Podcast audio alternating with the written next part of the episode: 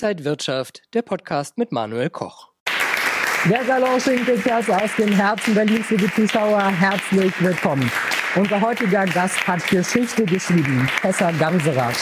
Erst war sie im Bayerischen Landtag und hat sich dort 2019 als erste Transabgeordnete geoutet. Seit 2021 ist sie Bundestagsabgeordnete. Sie hat äh, viel zu erzählen, viel wurde auch schon von ihr und über sie erzählt. Wir versuchen heute noch einen Schritt weiter zu gehen. Sie selber sagt, ich setze mich ein für eine Welt, in der Vielfalt anerkannt und wertgeschätzt wird und nicht für Spott und Hetze. Und darüber wollen wir heute sprechen. Schön, dass sie da ist. Herzlich willkommen, Tessa Ganserer.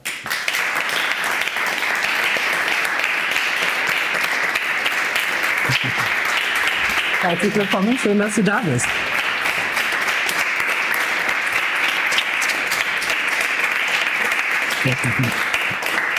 Tessa, ich glaube, als erstes müssen wir über ganz wichtige Themen sprechen, wie du dich identifizierst. Als grünen Politikerin, als Kaffeetrinkerin, als Linkshändlerin oder dass du manchmal Hochdeutsch sprichst.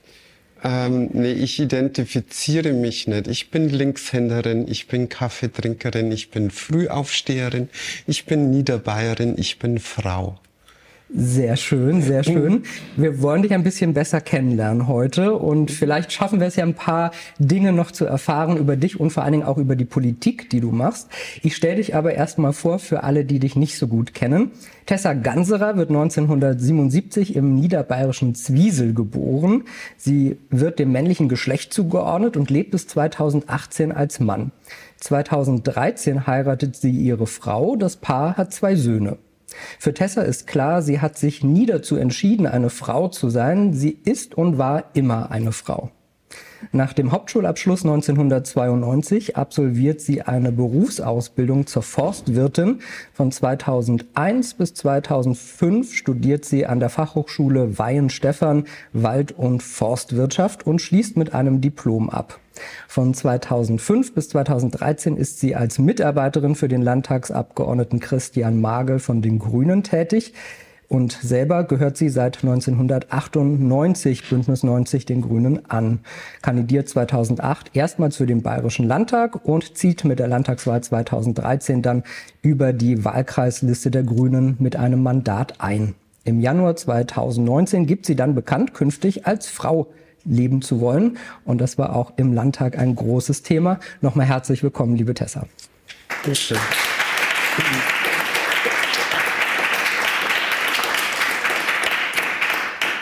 Ich weiß, du hast schon so oft auch über diesen Moment gesprochen, aber um dich zu verstehen und über dein Leben zu sprechen, müssen wir noch mal an diesen 23. Januar 2019 gehen. Ilse Aigner, die Landtagspräsidentin vom Bayerischen Landtag, hat da etwas verkündet, was einzigartig und historisch im deutschen Plenum war.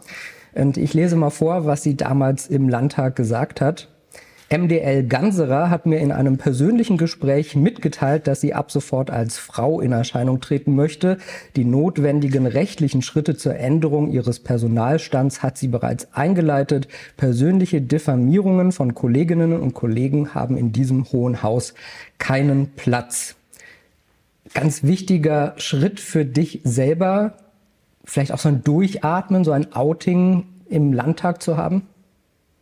Es war kein Outing, es war ein Coming Out. Ähm, mhm. Das wird vielleicht manchmal als Synonym verwendet, aber dazwischen liegen Welten. Mhm. Ähm, es war ein Coming Out, es war ein bewusster, selbstgewählter Schritt. Das war ein Ermächtigungsprozess, ein Befreiungsschlag. Ähm, Outing ähm, beschreibt für Allgemeinen ein passiven äh, Prozess, ein Fremdouting, ein Zwangsouting. Das ist kein freiwilliger Prozess und da ist ein wesentlicher Unterschied. Für mich war das Coming Out ein echter Prozess der Selbstermächtigung und der Befreiung. Weil vorher aber schon so viel Druck auf dir lastete, dass du diesen Schritt gehen musstest. Mm. Ja, ähm, es war, also es stellt sich halt irgendwie dann nicht die Frage, äh, ob, äh, sondern nur wann äh, man äh, sein, sein Coming Out macht. Aber Ich würde sagen, ähm, ich bin in einer Zeit geboren und äh, in eine Gesellschaft hineingeboren und in einer Zeit aufgewachsen, ähm, wo ich äh, die gesellschaftliche Transfeindlichkeit selbst so internalisiert habe, ähm, dass es mir selber so lange Zeit wahnsinnig schwer gefallen ist, mich selbst zu akzeptieren und danach noch ähm, Jahre vergingen, bis ich so weit war, ähm, dass ich endlich äh, diesen Schritt nach außen gehen konnte. Einfach aus Angst, ähm, Ablehnung äh, und Ausgrenzung zu erfahren. Das hat mir Jahre, viele, viele Jahre meines Lebens so schwer gemacht, zu mir zu stehen. Dieser Schritt, du wurdest ja auch sehr gut unterstützt von Ilse Eigner, der Landtagspräsidentin. Also die hat das, finde ich ja schon ähm, sehr stilvoll auch gemacht, dir da eine sehr gute Bühne geboten. Ähm, hat das erstmal geholfen, um das Thema dann im Landtag zu platzieren? Ähm, das Thema, ähm, also das Thema war ja über viele Jahre vorher schon präsent. Ja, also viele meine Vorgängerinnen im Bayerischen Landtag, nicht nur von den Grünen, auch von der SPD und anderen Oppositionsparteien, auch der FDP, haben äh, sich äh, über lange Zeit ähm, auch vor mir schon für die Rechte von queeren Menschen, von schwulen, von lesbischen, bisexuellen, trans- und intergeschlechtlichen Menschen stark gemacht. Ähm, die bayerische Staatsregierung hat nur ähm, lange Zeit äh, Politik gemacht nach dem Motto, wir haben ja nichts gegen Schwule, aber bei uns in Bayern gibt's sowas nicht. Und es wurde heute über lange Zeit überhaupt nichts für die Rechte von queeren Menschen in Bayern von der CSU-Regierung unternommen. Ähm, damit hat sich äh, mit meinem Coming Out zunächst einmal nichts geändert, aber es war plötzlich eine Medienpräsenz äh, für die Rechte, für die Situation von queeren Menschen in Bayern vorhanden. Ähm, und ähm, ja, da ist uns dann ähm, ist es mir mit den Kolleginnen der anderen Oppositionsfraktionen, der demokratischen Oppositionsfraktionen, dann auch gelungen, ähm, äh, dafür zu sorgen, dass endlich auch in Bayern äh, staatliche Fördergelder für Beratungsangebote bereitgestellt werden, die so dringend notwendig sind.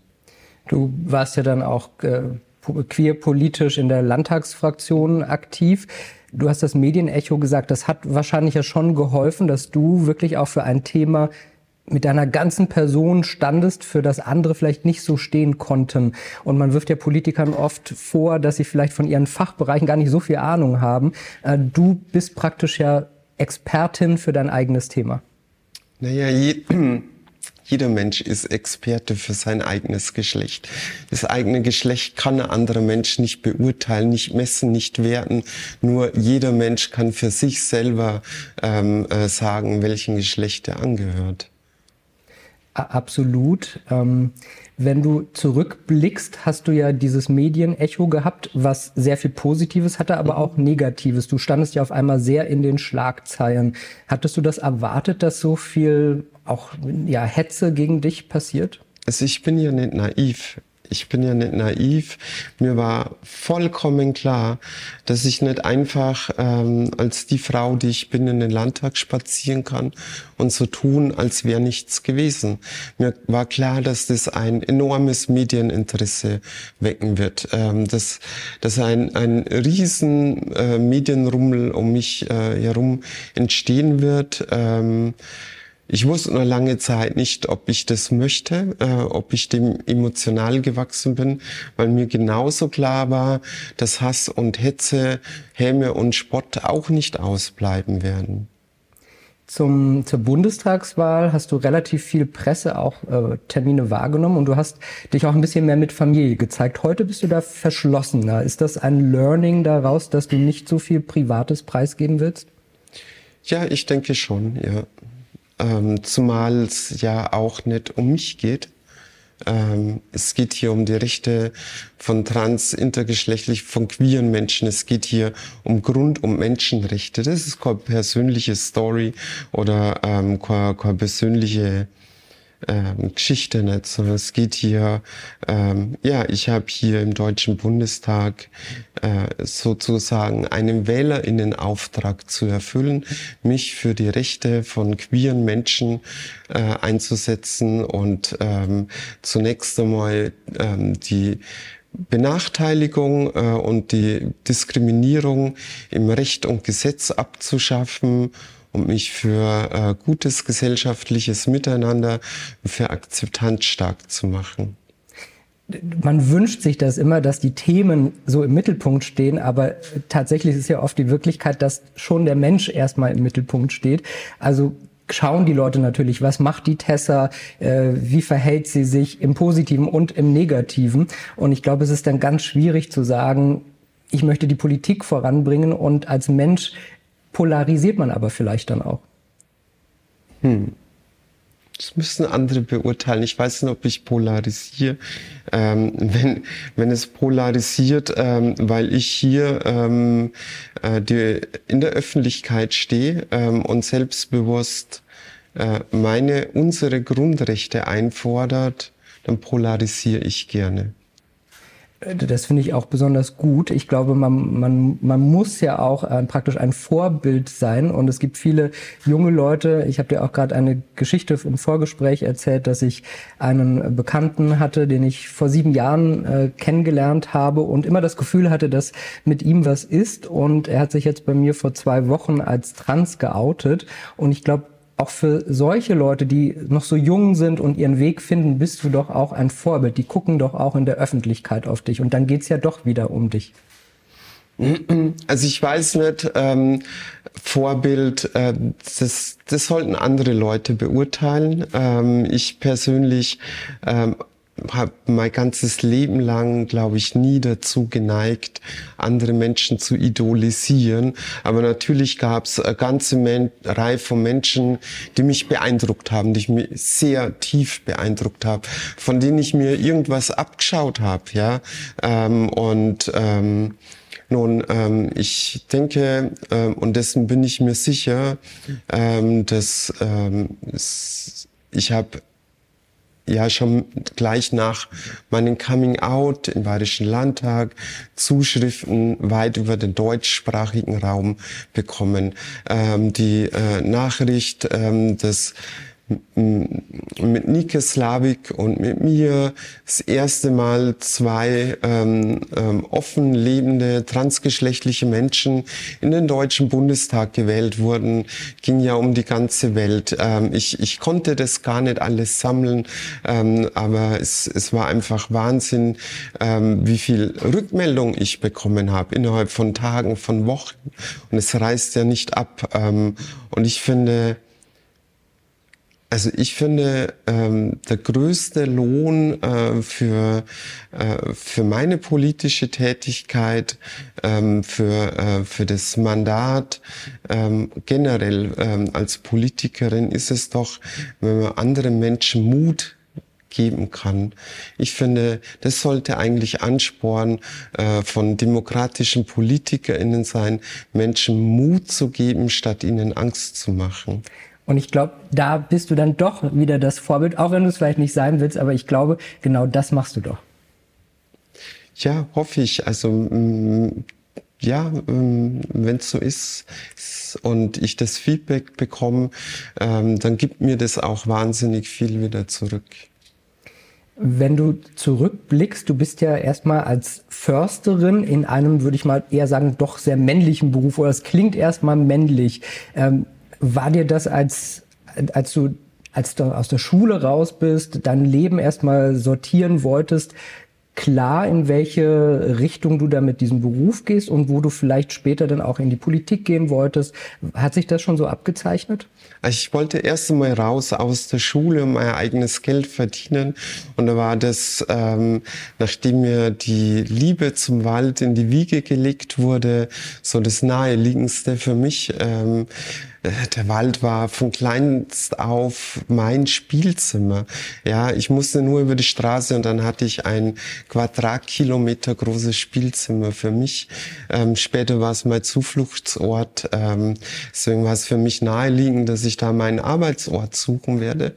Ähm, habe aber dann schnell gemerkt oder mich an die Worte meines Lehrers ähm, ähm, erinnert, besonnen ähm, und wollte dann erst einmal Fachabitur machen und dann einfach schauen.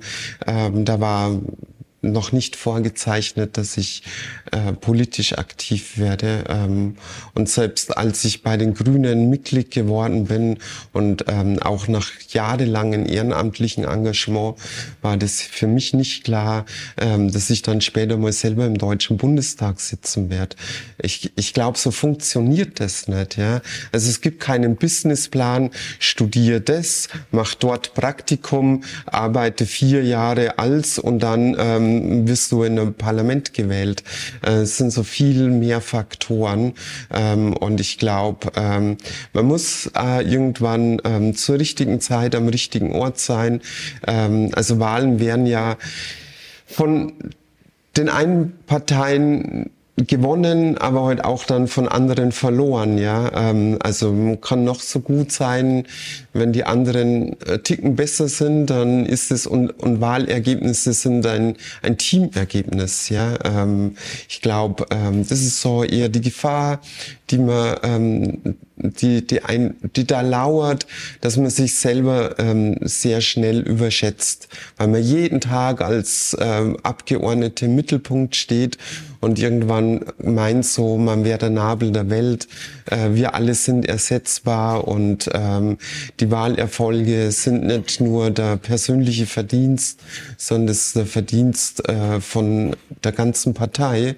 Ähm, und das glaube ich, das finde ich immer schade, ähm, weil das so in der öffentlichen Wahrnehmung total untergeht. Ja, ähm, dieses demokratische Parteiensystem lebt davon, dass sich wirklich wirklich Massen, wahnsinnig viele Menschen ehrenamtlich in Parteien engagieren. Ja, ähm, sichtbar sind nur die 700, äh, die im Deutschen Bundestag sitzen, die Hunderte, die Tausende für ihre Partei kandidiert haben, ähm, ehrenamtlich ähm, engagiert waren, ihre Freizeit, ihren Urlaub im Wahlkampf geopfert haben, die es aber nicht geschafft haben, die aber genauso eine Stütze dieses demokratischen Fundaments sind, die, die werden da gar nicht wahrgenommen. Du bist ja mit Anfang 20 in die Grüne Partei eingetreten. Mhm. Was war für dich so der Auslöser, dass du politisch aktiv sein willst?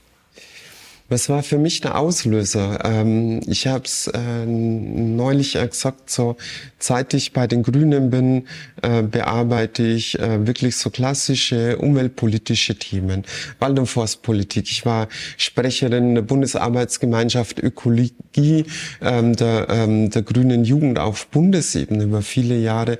Ich habe Wald- und Forstpolitik, Verkehrspolitik im Bayerischen Landtag gemacht. Jetzt bin ich Mitglied im Umweltausschuss, ähm, aber ähm, diese Themen sind wichtiger, aber die sind nicht der Grund, warum ich heute hier bin. Die sind nicht der Grund, ähm, warum ich äh, meine politische Heimat äh, bei den Grünen gefunden habe oder bei den Grünen eingetreten bin.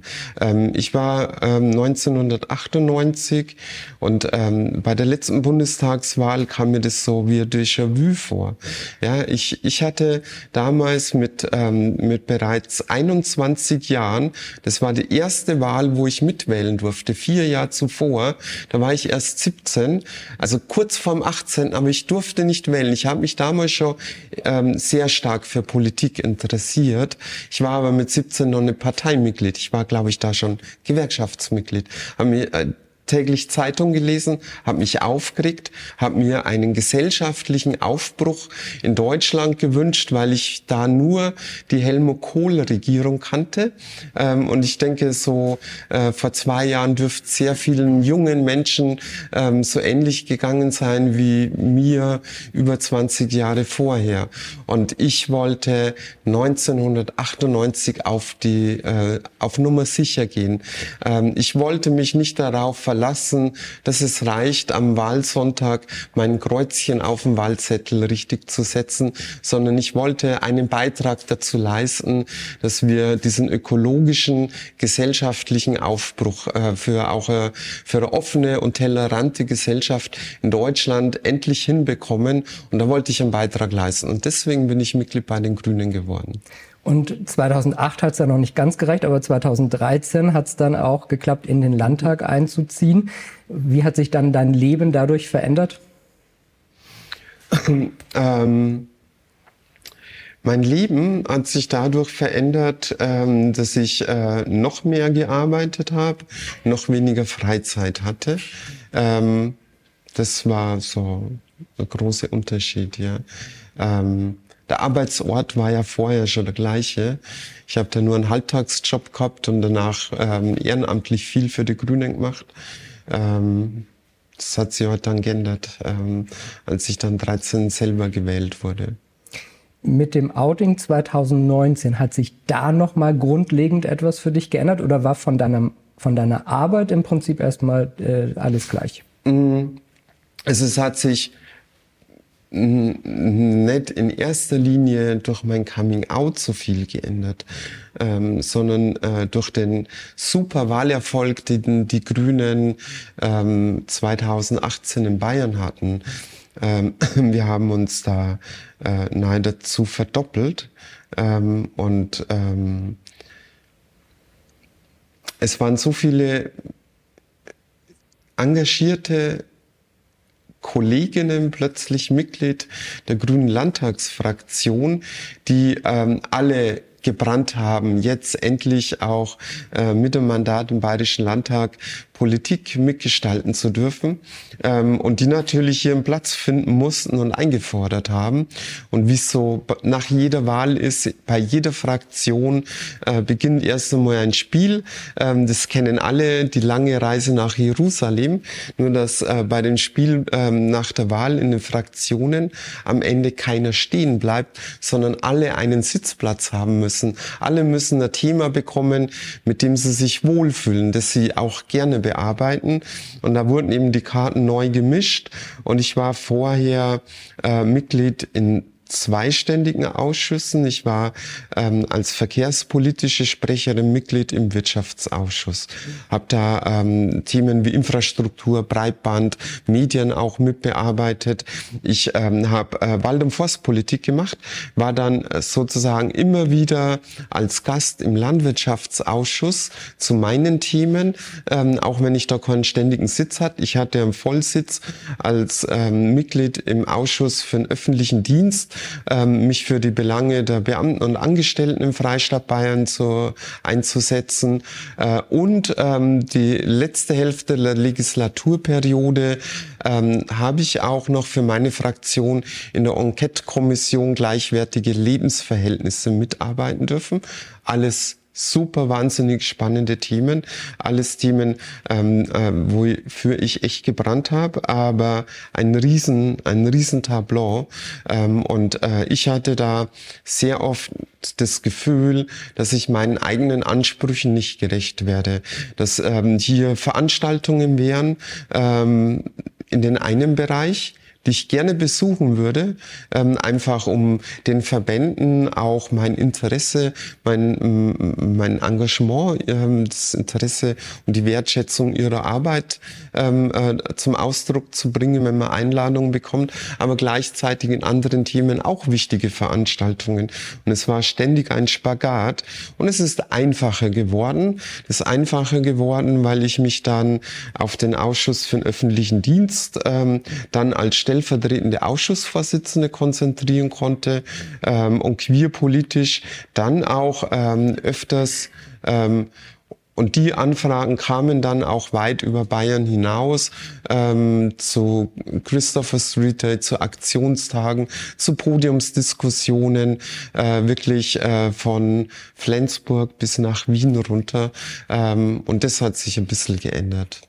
Aber es war weniger äh, dem Coming Out, ähm, sondern vielmehr auch äh, den geänderten Bedingungen in der Fraktion geschuldet. Du hast jetzt sehr viel äh, natürlich über das Berufliche gesagt und man muss sagen, du wurdest auch fantastisch unterstützt durch deine Familie und das ist ja auch nicht selbstverständlich und das ist auch einfach ein, auch ein schönes Zeichen und für dich bestimmt auch eine tolle Bestätigung, dass du als Mensch so geliebt wirst, wie du bist, egal wie. Ja. Mhm. Ähm, wenn wir jetzt heute schauen, es gibt ja so viele Diskussionen äh, das transsexuellen Gesetz wird jetzt von der aktuellen Bundesregierung gerade wieder bearbeitet. Kannst du uns schon darüber was sagen, in welche Richtung das geht? Sind die Forderungen, die du hast, die andere auch haben, sind die da schon berücksichtigt? Also, ähm, muss sagen, ähm, und ich hoffe, das ist noch erlaubt, so ein bisschen ähm, ähm, äh, zu, zurückzugehen. Dieses sogenannte transsexuellen Gesetz stammt aus den 80er Jahren. Und es war ähm, kein Werk einer liberalen Politik, ähm, sondern äh, bis dahin wurden in Deutschland ähm, transgeschlechtliche Menschen, die es auch damals schon gab, in den 60ern, in den 70ern. Ähm, es gab da, äh, also in den frühen 80ern, jede Menge transgeschlechtliche Menschen in unserer Gesellschaft. Ähm, die wurden aber bis dahin in ihren Rechten nicht anerkannt. Die hatten keine Möglichkeit, ihre amtlichen Dokumente zu korrigieren. Dieses Recht mussten sie sich erst in jahrelangen Prozessen bis hinauf zum Bundesverfassungsgericht einklagen. Ähm, das Bundesverfassungsgericht hat die Politik gezwungen, ähm, äh, rechtliche Möglichkeiten zu schaffen. Aber dieses transsexuell, sogenannte transsexuellen Gesetz war von Anfang an Unrecht. An diesem Gesetz kleben so viel Blut und Tränen. Es war Unrecht, weil das Bundesverfassungsgericht in insgesamt sechs Einzelentscheidungen Teile dieses Gesetzes für grundgesetzwidrig erklärt hat. Ähm, geblieben ist bis heute ein entwürdigendes Verfahren, nachdem transgeschlechtliche Menschen erst einen Antrag bei Gericht stellen müssen, dem Richter einen ausführlichen Translebenslauf vorlegen müssen und dann zwei psychologische Gutachten über sich ergehen lassen müssen mit teilweise intimsten und übergriffigen äh, Fragen, damit dann ein Richter für diesen Staat entscheidet, entscheiden darf, ähm, ob der Mensch als der Mensch akzeptiert wird äh, vom, vom Staat, wie der ist. Und das finde ich, dieses Verfahren ist einfach sowas von entwürdigend. Das ist ein Verstoß äh, gegen, gegen die Menschenwürde und es ist ein Verstoß gegen die grundgesetzlich geschützten Persönlichkeitsrechte. Deswegen fordert der Europarat seit 2015 die Mitgliedstaaten dazu auf, dass sie einfache Verfahren zur Personenstandsänderung erlassen, die ohne Zwangsbegutachtung auskommen. Und so viele europäische Länder haben sich ähm, haben, haben das umgesetzt, teilweise vor Jahren. Belgien, Dänemark, Malta, ähm, letztes Jahr sogar die Schweiz, die nicht Mitglied der Europäischen Union ist. Dieses Jahr Finnland, Spanien. Ähm, und wir als äh, Ampelkoalition, als neue Bundesregierung holen das jetzt endlich auch für Deutschland nach. Wir werden ähm, ein Selbstbestimmungsgesetz auf den Weg bringen. Wir werden endlich per Mehrheitsbeschluss im Deutschen Bundestag die Grundrechte von transgeschlechtlichen, inter- und non-binären Menschen per Mehrheitsbeschluss wahren, damit Betroffene ihre Rechte nicht mehr länger vor Gericht einklagen müssen. Äh, die Eckpunkte wurden bereits letztes Jahr im Sommer äh, vorgestellt. Es hat jetzt lange gedauert, meine, nach meinem Geschmack schon viel zu lange, aber letzte Woche äh, wurde äh, bekannt, ähm, hat die Süddeutsche darüber berichtet, dass sich jetzt endlich ähm, die äh, Familienministerin Lisa Paus und der Justizminister Marco Buschmann ähm, auch in den letzten äh, Fragen ähm, geeint haben, so dass jetzt wirklich so die, die letzten Feinheiten in dem Gesetz gerade ähm, gerückt werden und das in, ähm, zu Ostern, also ich erwarte, dass in den nächsten ein, zwei Wochen der Gesetzentwurf an die Verbände geschickt wird. Können die nochmal Stellung nehmen, dann beschließt das Kabinett und dann geht's in den Deutschen Bundestag. Und dann geht meine Arbeit erst richtig los. Und dann bin ich mir sicher, dass man, eigentlich hätte ich es gerne noch bis zur Sommerpause gehabt, aber dieses Jahr auf jeden Fall ähm, dieses entwürdigende transsexuellen Gesetz dorthin ähm, äh, ähm, schicken, äh, wo es hingehört, äh, in den Papierkorb der Geschichte wird da auch etwas drinstehen zu den verschiedenen äh, Altersstufen, also bis äh, 13, 14, glaube ich. Ja, wir, also da, ja. Da, da sehe ich noch großen Diskussionsbedarf. In den, ähm, in den Eckpunkten ähm, wurde vereinbart, dass äh, natürlich bis für Kinder und Jugendliche bis 14 Jahre, dass die Erziehungsberechtigten entscheiden, weil es halt einfach Fakt ist, dass sehr viele Kinder schon im Kindesalter ihre eigene Geschlechtlichkeit erkennen und in der Lage sind und in einem Umfeld leben, wo sie das auch äußern können, ihrer Mitwelt mitteilen und dann eben auch ähm, schon in, in sehr frühen Jahren auch ihr Recht auf ihre eigene Geschlechtlichkeit einfordern. Ähm, aber bis 14 sollten die äh, Erziehungsberechtigten entscheiden. Die Eckpunkte sehen vor, ähm, dass ab 18 natürlich ähm, äh, de, ähm, die Entscheidung die transgeschlechtliche Person hat, dass man einen Antrag beim, beim Amt stellt und dass das dann auch nicht zu hinterfragen ist. Ähm, für, und das ist der Punkt, wo ich Diskussionsbedarf sehe. Die Eckpunkte schlagen momentan vor, ähm, dass äh, für die 14- bis 18-Jährigen, ähm, die das selber beantragen können, aber die Zustimmung der Eltern benötigen. Und ich glaube, darüber müssen wir nochmal diskutieren.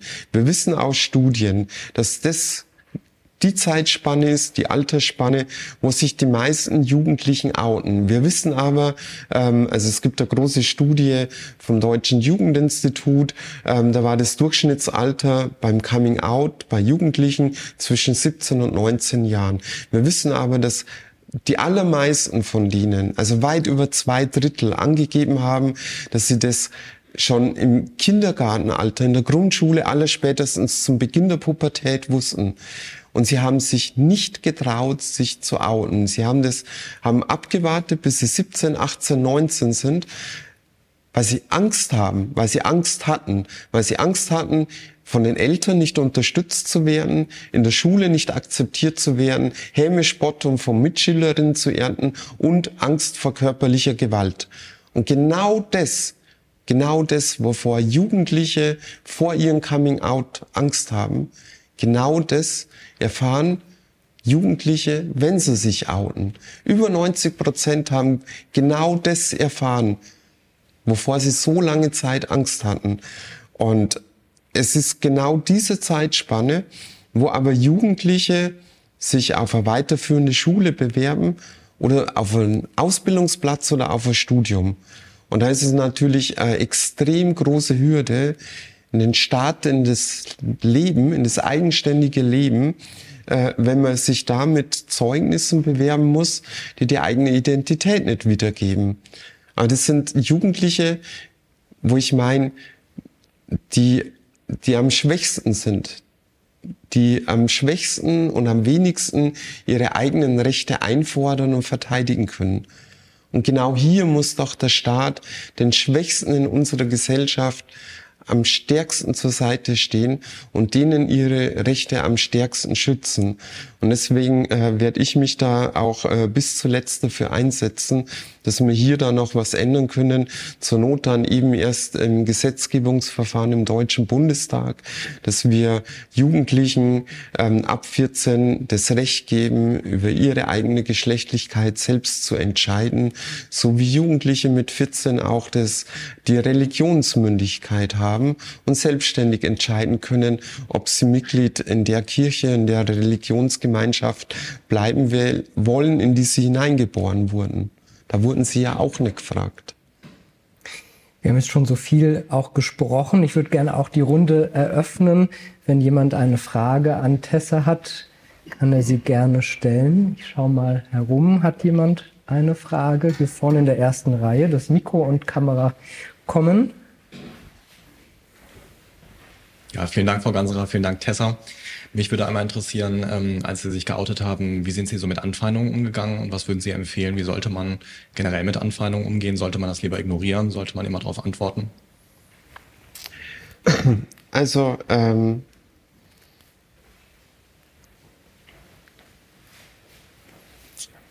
wie wollen Sie auf Hass und auf Beleidigungen und Bedrohungen antworten? Da gibt es nur eine richtige Reaktion. Meiner Meinung nach, alles, was strafrechtlich relevant ist, wird zur Anzeige gebracht. Punkt. Ähm, ich weiß aus persönlichen Berichten, ähm, wir wissen aus Studien, dass ganz viele diese Kraft nicht haben. Und ich finde das beschämend für eine Gesellschaft. Ich finde das beschämend für einen Rechtsstaat, dass wir wissen, dass nach Dunkelfeld-Studien rund 90 Prozent ähm, der straflich, strafrechtlich relevanten queerfeindlichen Straftaten nicht zur Anzeige gebracht werden. Wir sehen ähm, in den Statistiken seit ein paar Jahren eine Zunahme, eine Zunahme der gemeldeten Straftaten. Das mag in Berlin, in Teilen, in Teilen davon daraus resultieren, dass es uns langsam gelingt, dieses Dunkelfeld zu erhöhen. Aber wir haben immer noch ein enorm großes Dunkelfeld. Ich finde es beschämend, ähm, dass Menschen nicht das Vertrauen in den Rechtsstaat haben, dass sich der Staat, dass sich die Strafverfolgungsbehörden Schützen an ihre Seite stellen. Hier haben wir, glaube ich, als Politik eine ganz große Verantwortung und Aufgabe, dieses Vertrauen in den Rechtsstaat zu, ähm, zu stärken ähm, und äh, wirklich dafür zu sorgen, dass ähm, die Menschen, die Hass und Gewalt verbreiten, auch zur Rechenschaft gezogen werden. Ich glaube, da gehört aber mehr dazu, als ähm, Polizei und Justiz zu schulen. Ich glaube, das hat ganz viel auch mit Empowerment zu tun, ja, ähm, dass äh, viele Menschen einfach nicht die Kraft haben, sich dagegen zu wehren, weil sie oftmals froh sind, dass nichts Schlimmes passiert ist. Ähm, irgendwelche derbsten Beleidigungen im öffentlichen Raum wahrzunehmen, manche einfach hinnehmen, weil sie gerade irgendwie genügend andere Probleme haben, weil es hätte ihnen ja auch ins Gesicht gespuckt und ins Gesicht geschlagen werden können. Ja, und ich finde es schlimm, dass Menschen ähm, ähm, äh, mit, äh, also so eine Haltung haben. Ja, also ich glaube, dass darum geht, Menschen zu ermutigen und wirklich das Vertrauen aufzubauen. Hier hat Berlin, glaube ich, seit vielen Jahren schon viel getan. Das reicht bestimmt immer noch nicht. In vielen anderen Bundesländern sind wir da erst am Anfang. Ähm, Berlin ist das einzige Bundesland, was eine Schwerpunktstaatsanwaltschaft gibt. Wenn jemand als schwule Drecksau oder irgendwelche anderen derben Beleidigungen bekommt, dann ist es eine Form der ein Ausdruck der gruppenbezogenen Menschenfeindlichkeit. Ein Mensch wird aufgrund seiner Art zu lieben herabgewürdigt. Da gibt's keinen Interpretationsspielraum. Sowas provoziere ich nicht, ja, sondern es ist ein Ausdruck gruppenbezogener Menschenfeindlichkeit. Und da gibt's meiner Meinung nach keinen Interpretationsspielraum. Und dieses Bewusstsein muss halt auch in der Justiz gebildet werden. Ähm, und dafür, glaube ich, ist halt auch notwendig, eben auch Schwerpunktstaatsanwaltschaften einzusetzen. Es ist notwendig, dass es Ansprechpersonen bei der Polizei gibt, ähm, die nicht nur warten äh, und einen Bleistift drehen, bis jemand kommt, sondern die hinausgehen auf die Straße und eben wirklich daran arbeiten, dieses Vertrauen aufzubauen. Und wir brauchen eine viel konsequentere Bekämpfung von ähm, Hassgewalt in den sozialen Medien, weil wir wissen, dass Diskriminierung und Hass und Hate Speech ähm, ähm, dazu benutzt wird, um Menschen aus dem gesellschaftlichen Diskurs zu drängen. Und wir wissen, dass dauerhafte Diskriminierung ähm, sich auch negativ auf das psychische Wohlbefinden von Menschen auswirkt. Deswegen muss auch Hasskriminalität im Internet viel entschlossener und konsequenter bekämpft werden. Und man muss sagen, es ist ja nicht nur im Internet, es ist ja sogar selbst im Deutschen Bundestag, dass man auch da weiterhin für seine Rechte ganz klar als demokratische Partei einstehen muss. Ja. Ähm, Gibt es weitere Fragen hier im Publikum? Hier vorne, erste Reihe wieder, Kamera kommt. Ja, ich würde das gerne noch mal ein bisschen erweitern. Es ist ja nicht nur immer diese Hasskriminalität, da gibt es auch gute Sachen von A-Support, man wegen melde deinen Fall. Da kann man das dann anonymisiert, äh, dass es in die Statistik auch eingeht. Ähm, aber zum Beispiel gibt es ja auch solche Sachen, ähm, es braucht ja unheimlich viel Mut, einfach als Transfrau meinetwegen oder als Transmann äh, erstmal so sein Styling zu finden, rauszugehen auf die Straße und dann ähm, einfach so zu sein, wie man sein möchte. Und dann ist man natürlich auch sehr sensibel für ähm, zum Beispiel auch Blicke. Also es muss nicht immer gleich ein Kommentar sein oder ein Anspucken. Es kann auch einfach so sein, dass die, dass viele Menschen einen auch so ähm, abwertend einfach anblicken, ja. Und äh, ich habe da so eine kleine Technik für mich entdeckt. Ich versuche immer so die Leute anzusehen, bevor sie mich überhaupt sehen und gucke einfach, ähm, okay, wie guckt der gerade seine Partnerin zum Beispiel an? Und dann merke ich manchmal schon, okay, der guckt nicht nur dich an, der guckt auch andere Menschen so an, ja. Aber äh, es ist natürlich trotzdem so, dass es einem manchmal ganz schön runterziehen kann, wenn man so eine Begegnung bekommt. Da würde ich dich gerne nochmal fragen, ähm, das ist lieb, Frau, Ganserer, ähm, gibt es da einen, ähm, gibt es da einen Unterschied zwischen Land und Stadt? Haben Sie den beobachtet? Weil Sie haben ja beides kennengelernt.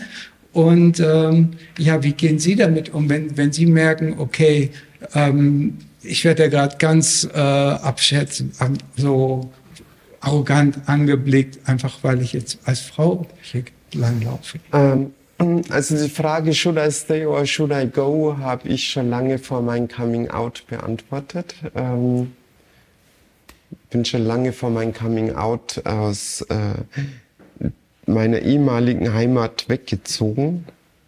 Ähm, wir haben ich wollte, ich wollte aber dann Zahlen dazu haben. Ja? Es war für mich eine persönliche, individuelle Entscheidung und die hing nicht nur an, äh, an meiner Transgeschlechtlichkeit.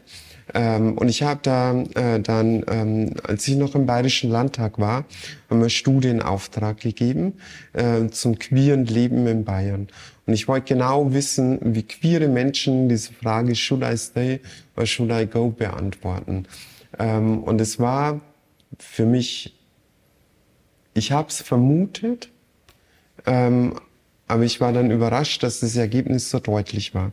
Es haben rund 900 Menschen ähm, ähm, einen Fragebogen vollständig ausgefüllt, konnten vollständig ausgewertet werden und ähm, die Befragten sind zu zwei Dritteln im ländlichen Raum geboren und aufgewachsen. Zum Zeitpunkt der Befragung hat sich das Verhältnis umgedreht. Da haben zwei Drittel angegeben, dass in einer Großstadt über 100.000 Einwohner leben.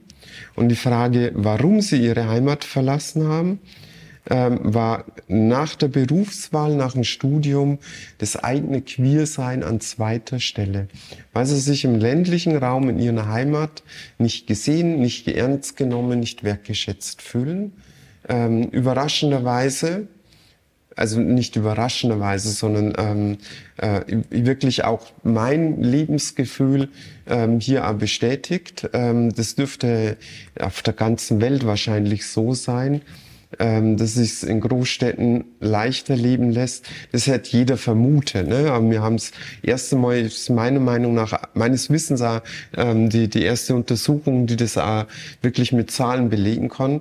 Ähm, und ähm, die Menschen, die in der Großstadt leben, ähm, waren deutlich mehr auch geoutet. Ähm, deutlich mehr im ländlichen Raum. Ähm, und ich meine so, das muss die Kommunalpolitik im ländlichen Raum äh, zum Nachdenken geben. ähm, gerade in Regionen, ähm, die von Überalterung betroffen sind, ähm, äh, wo Fachkräfte fehlen, wo junge Menschen abwandern. Da glaube ich, muss die Kommunalpolitik echt einmal nachdenken, äh, weil das ist natürlicher Aderlass, wenn äh, in jeder Generation wahrscheinlich zehn Prozent, wir wissen es nicht genau, aber zehn Prozent ähm, der Heimat den Rücken kehren, weil sie nur wegen ihrer Art zu lieben, weil sie nur, weil sie so sind, wie sie sind, sich zu Hause nicht ernst genommen und wertgeschätzt fühlen.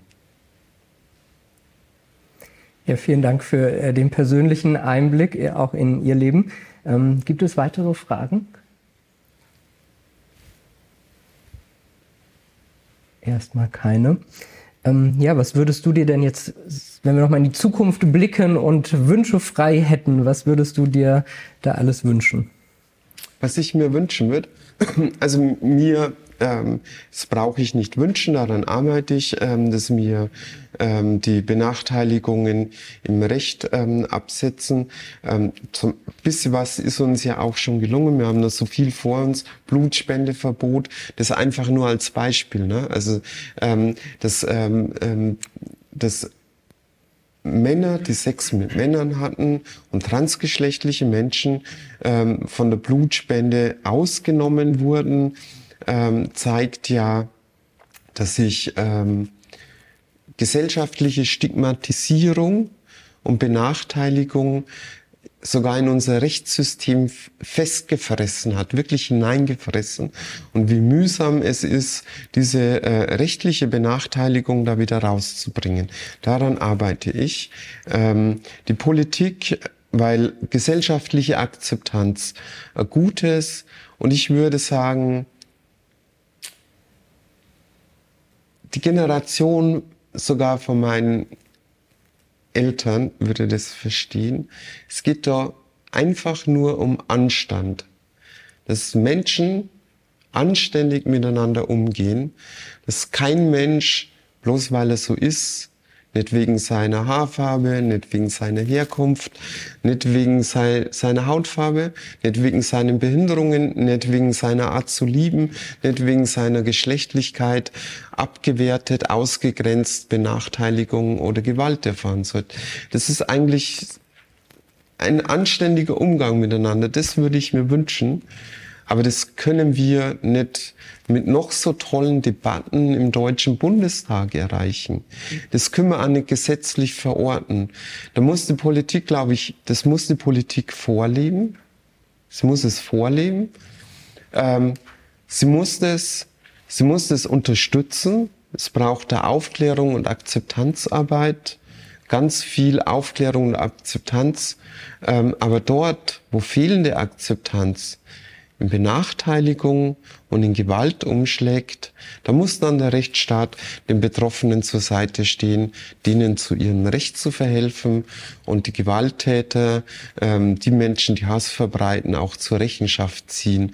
Aber diese gesamtgesellschaftliche Akzeptanzarbeit, das würde ich mir wünschen, dass wir alle heute nach Hause gehen und morgen noch ein Stück mehr an diesem guten gesellschaftlichen Miteinander arbeiten, bei uns selber anzufangen, weil es nicht die Aufgabe der Betroffenen alleine, sich gegen Hass, Ausgrenzung, Benachteiligung und Gewalt zu wehren.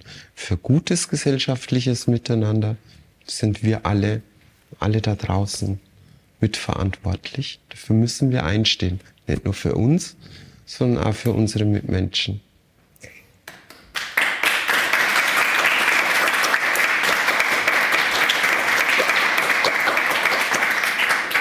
Und leider muss man dafür jeden Tag auch wieder aufs Neue kämpfen.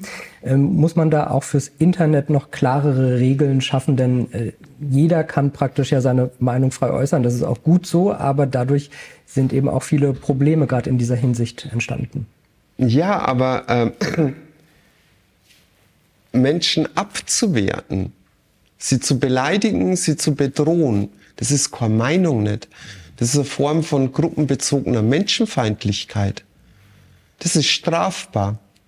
Und ich würde mir wünschen, dass hier auch die sozialen Medien ähm, zur Verantwortung gezogen werden. Ich würde mir wünschen, ich würde mir endlich einen Strafantrag stellen Button wünschen. Nicht nur Like, nicht nur Kommentar löschen, nicht nur Kommentar melden, sondern nein, Strafantrag stellen. Beleidigung, beleidigender Kommentar, Aufforderung zum Selbstmord, Klick, Strafantrag und es geht zu, ähm, ähm, sofort zur Staatsanwaltschaft. Das würde ich mir wünschen, das wäre Waffengleichheit, weil ähm, ich kann einen anderen Menschen auch nicht ins Gesicht schlagen und dann hingehen und sagen, wisch mir's weg, ist ungeschehen. Na, ist eine Straftat, ist eine Gewalttat und dafür ist der Täter, die Täterin zur Verantwortung zu ziehen. Und das, glaube ich, müssen wir heute auch in den sozialen Medien auch konsequent durchsetzen. Und wir müssen für Unrechtsbewusstsein in dieser Gesellschaft sorgen. Was sind deine persönlichen Wünsche für die Zukunft? Möchtest du äh, so lange wie möglich weiter Politik machen oder hast du noch andere Ziele? Ach, na, also ich weiß es nicht, wie lange ich Politik machen werde. Ich weiß aber ganz sicher, ähm, dass es ein Leben nach der Politik gibt. Ähm, mein Ziel ist, ähm, solange ich Politik mache, weiter Mensch zu bleiben ähm, und dafür zu sorgen, dass in der Zeit nach der Politik auch die meine Freundinnen auch noch an meiner Seite stehen dass da auch noch Freundinnen da sind, dass man die nicht erst nachher suchen muss.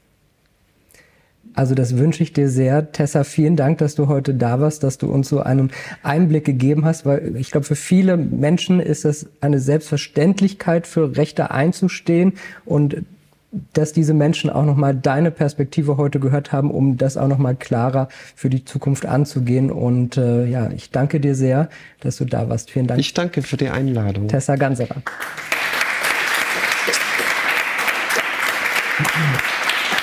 Ja, danke, Ihnen, liebe Zuschauer, dass Sie wieder mit dabei waren beim Salon Schinkeplatz. Wir sehen uns im kommenden Monat wieder. Bleiben Sie gesund und munter. Alles Gute. Und wenn euch diese Sendung gefallen hat, dann abonniert gerne den Podcast von Inside Wirtschaft und gebt uns ein Like.